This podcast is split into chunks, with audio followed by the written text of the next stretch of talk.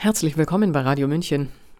Sie geht nicht weg, die Verzweiflung über abgebrochene Beziehungen und Kommunikation.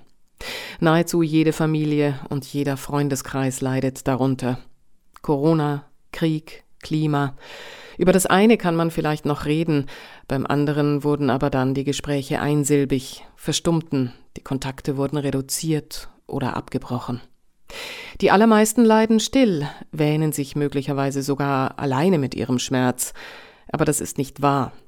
Immer wieder mal bricht er sich Bahn und gelangt in die Öffentlichkeit. Was ist zum Beispiel mit Konstantin Wecker, der seine Weggefährten in Sachen Frieden, Freiheit und Gerechtigkeit ignoriert oder sogar ausbremst?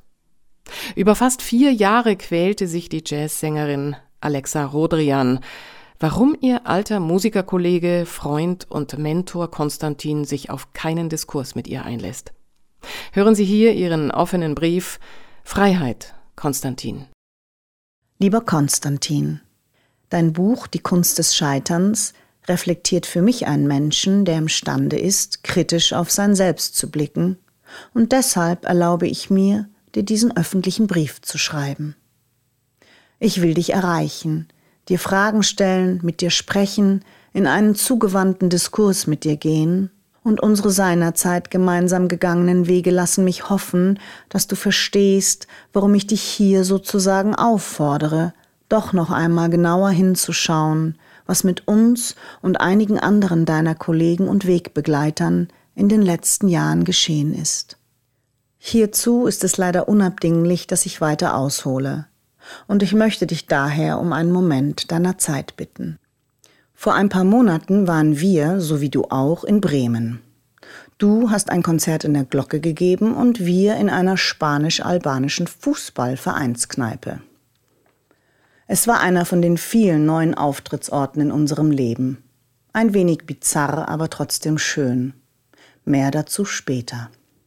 Früher hätten wir uns wahrscheinlich getroffen, backstage oder in irgendeiner Kneipe, bei Chablis und Bier, um über das Leben zu philosophieren, politische Diskurse zu führen, voller Emotion und Idealismus, meist eine Idee, immer ein gemeinsames Ziel.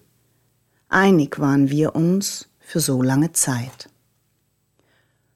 Fast 40 Jahre warst du ein politisches und auch musikalisches Vorbild für mich. Auch warst du ein persönlicher Mentor in meinem Leben und hast maßgeblich dazu beigetragen, dass ich als junge Frau den großen Schritt ins Musikerinnendasein überhaupt gewagt habe. Dafür danke ich dir. Nun aber stellt sich die Frage, was ist aus deiner Euden Alexa geworden? Über mich wird in den letzten Jahren gesagt, ich sei rechtsoffen, Querdenkerin, Antisemitin und so vieles mehr, welches aufzuzählen nicht wirklich nötig ist, da die ersten drei Lügen ja schon genügen, um ein Leben lang diskreditiert zu bleiben. Sag, lieber Konstantin, warst du nicht eigentlich auch immer rechtsoffen? So las ich es in deinem Buch Mönch und Krieger, du weißt schon, die Umarmung des Neonazis. Mein Gott, habe ich dich abgefeiert dafür, dass du diesen Menschen mit Zuwendung entwaffnet und wahrgenommen hast, für das, was er war, enttäuscht und vergessen. Du hast doch gewusst, wo er zum Teil herkommt, der Rechtsruck, und dass es nichts bringt, diese Menschen noch mehr zu ignorieren, noch mehr an den Rand zu schieben und ihnen das Wort zu verbieten. Du wolltest doch immer reden, die Menschen und ihr Handeln verstehen. Oder habe ich da etwas missverstanden?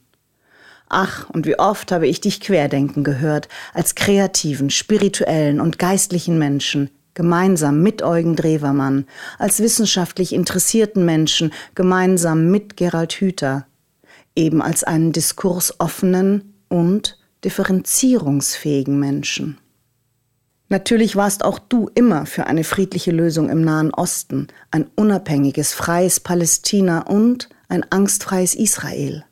Der jüdischen Stimme hast du den Rücken gestärkt, als sie nach Israel-Kritik abstruserweise auch den Stempel Antisemiten aufgedrückt bekamen. Seit über drei Jahren stelle ich mir nun aber die Frage, wo ist er nur hin, Mai Euda Konstantin?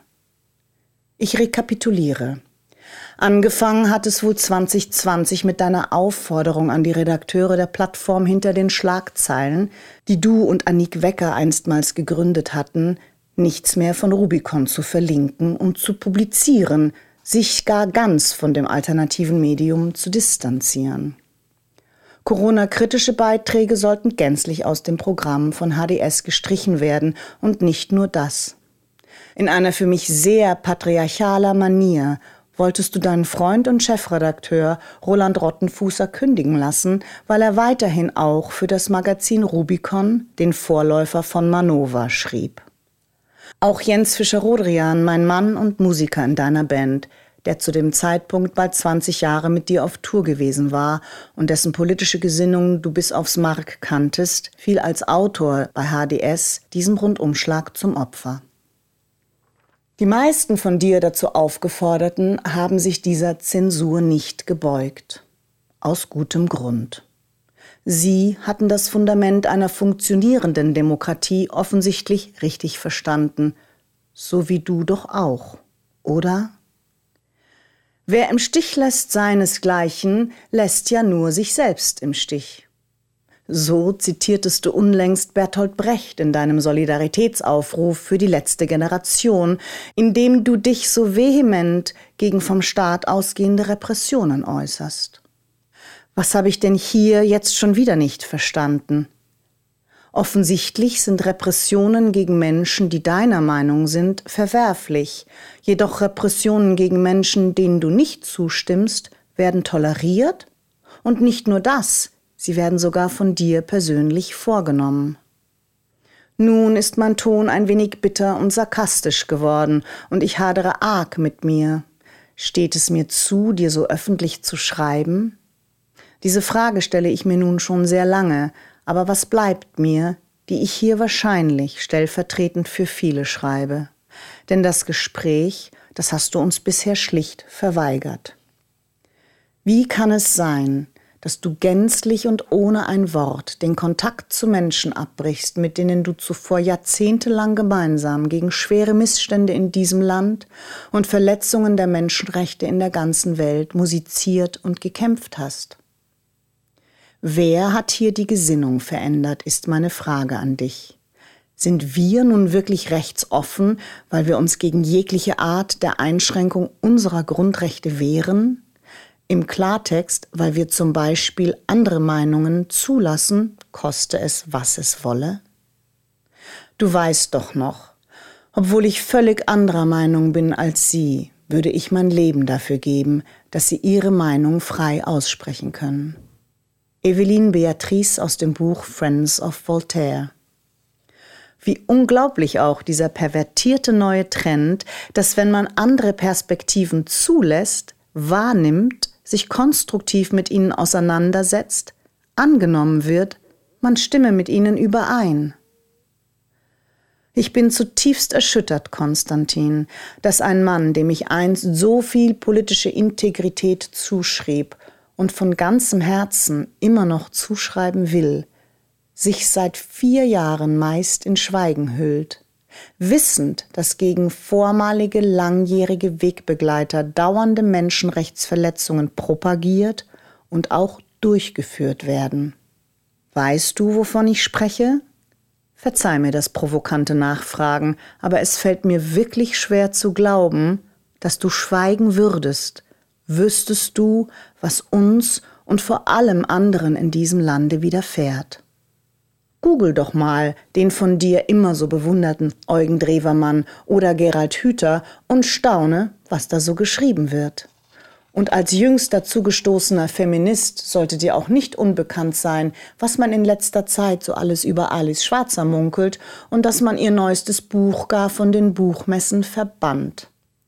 Sarah Wagenknecht, die sich als eine der wenigen gemeinsam mit Oscar Lafontaine gegen die Impfpflicht gegen 2G und die damit verbundenen schlimmen Diskriminierungen eingesetzt hat, wird auch unaufhörlich mit diesen dümmlichen sowie gefährlichen Rechts- und Antisemitismusvorwürfen bedrängt und verleumdet.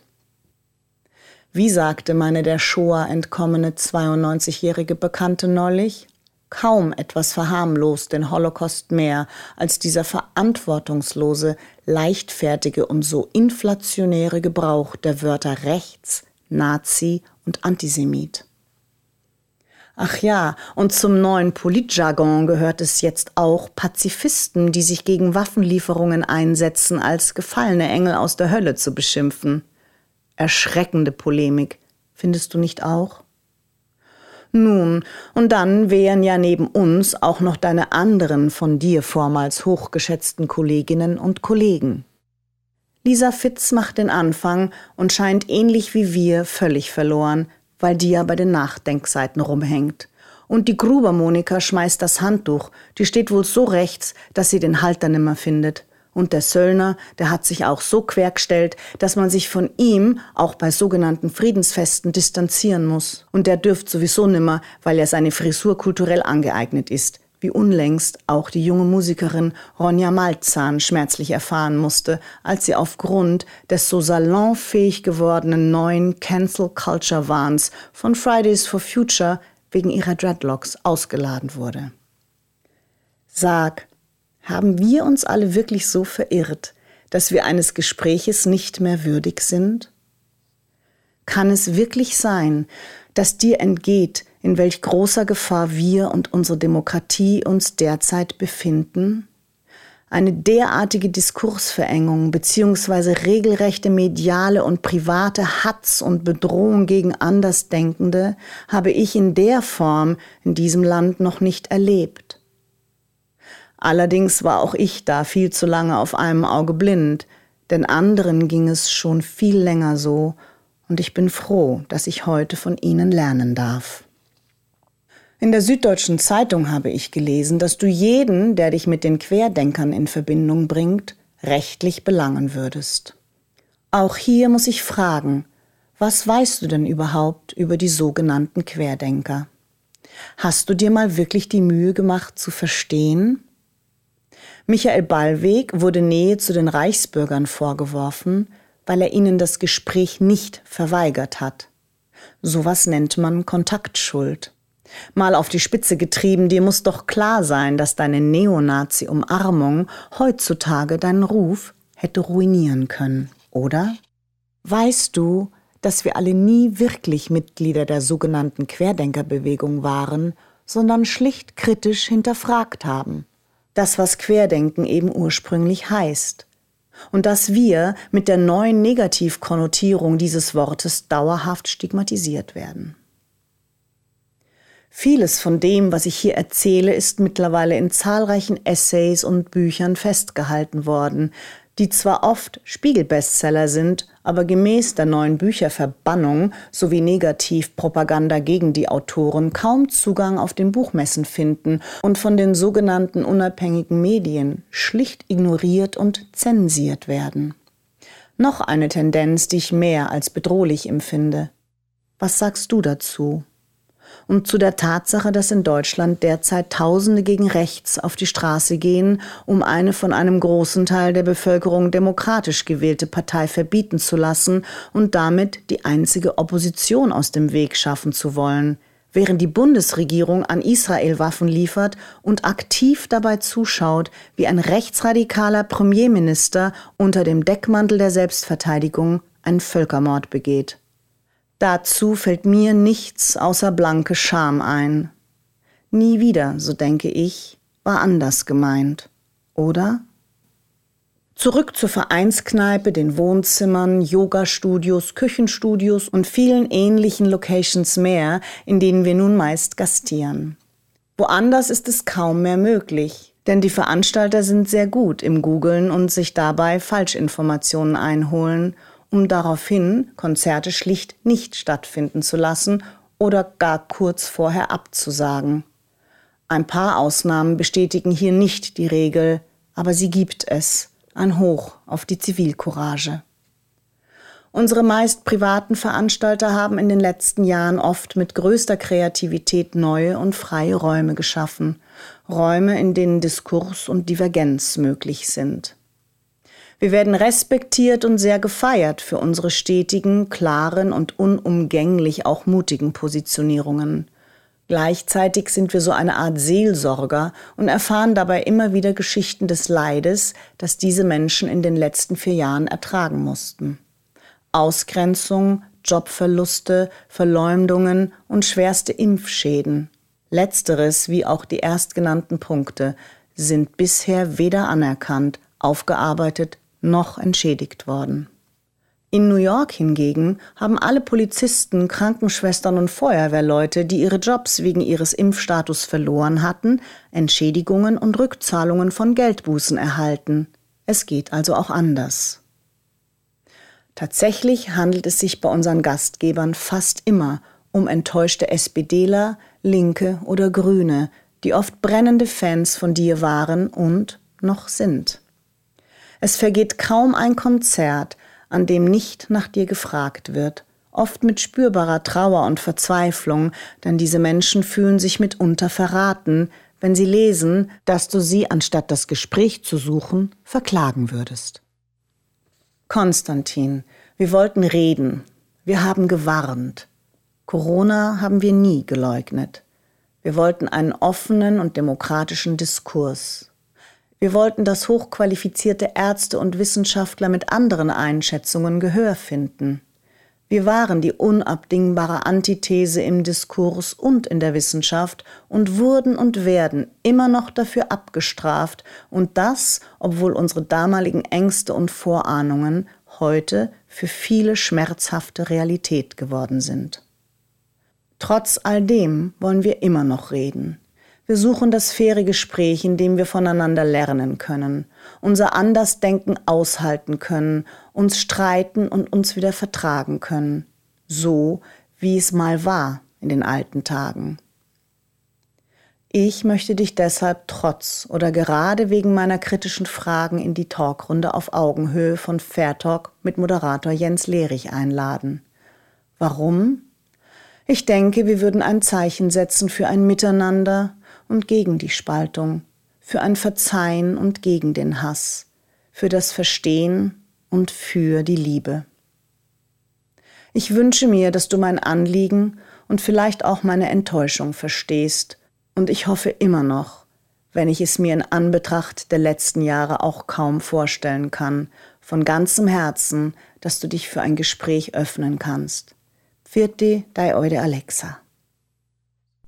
Sie hörten den offenen Brief Freiheit, Konstantin von Alexa Rodrian. Bislang hat er noch nicht reagiert, aber ich wünsche es ihr von Herzen. Wie heißt es? Aber sprich nur ein Wort, so wird meine Seele gesund. Und das ohne die sich Abwendenden zu Göttern zu stilisieren. Ich wünsche uns allen Heilung. Haben Sie einen schönen Tag und Abend. Ciao. Servus.